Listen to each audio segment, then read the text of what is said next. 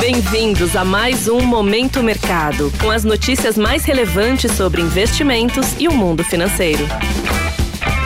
Muito bom dia para você ligado no Momento Mercado. Eu sou o Deverson Rocha e bora para mais um episódio desse podcast que te informa e te atualiza sobre o mercado financeiro. Hoje vou falar sobre o fechamento do dia 6 de setembro, quarta-feira. Cenário internacional. No mercado internacional, o dia foi de cautela. A percepção de que a política monetária americana permanecerá em nível restritivo por mais tempo seguiu pesando os mercados. O índice de gerentes de compras, o PMI, referente ao setor de serviços nos Estados Unidos, veio acima do esperado.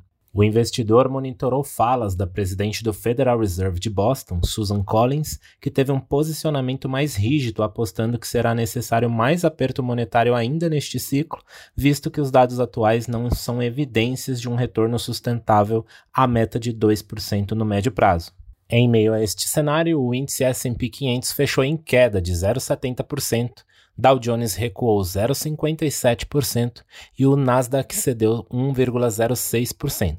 Posições compradas, ou seja, que acreditam na alta do índice S&P 500, foram desfavorecidas. Na renda fixa, as taxas dos títulos do Tesouro Americano fecharam em alta, posições aplicadas, que são aquelas que ganham com a queda das taxas, foram desfavorecidas. Já o petróleo fechou em alta, seguindo rumores de que o presidente americano Joe Biden irá cancelar a produção no Alasca. O dólar fechou em alta em relação à ampla maioria das divisas emergentes e de países exportadores de petróleo. O índice DXY, que mede a variação do dólar frente a uma cesta de seis moedas fortes, encerrou em alta de 0,05% a 104,86 pontos.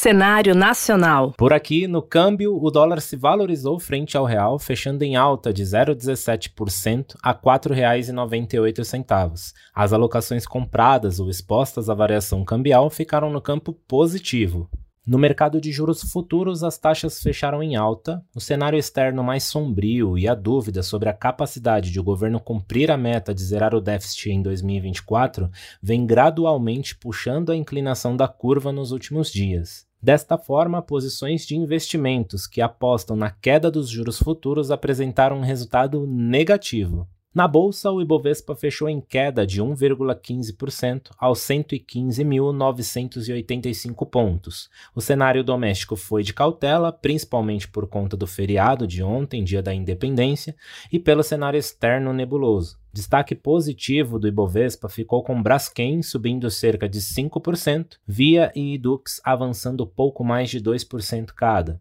No lado oposto, a empresa Vamos cedeu cerca de 7%, CVC e IRB aproximadamente 5% de queda cada uma. Desta forma, posições de investimentos compradas no principal índice da bolsa brasileira foram desfavorecidas.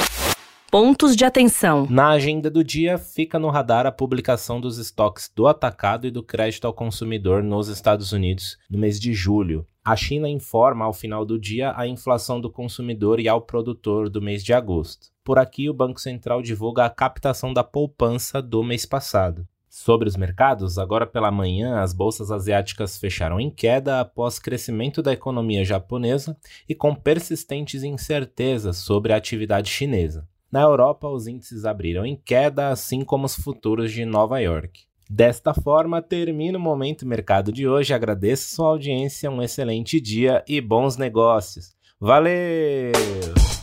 Você ouviu Momento Mercado com o Bradesco. Sua atualização diária sobre cenário e investimentos.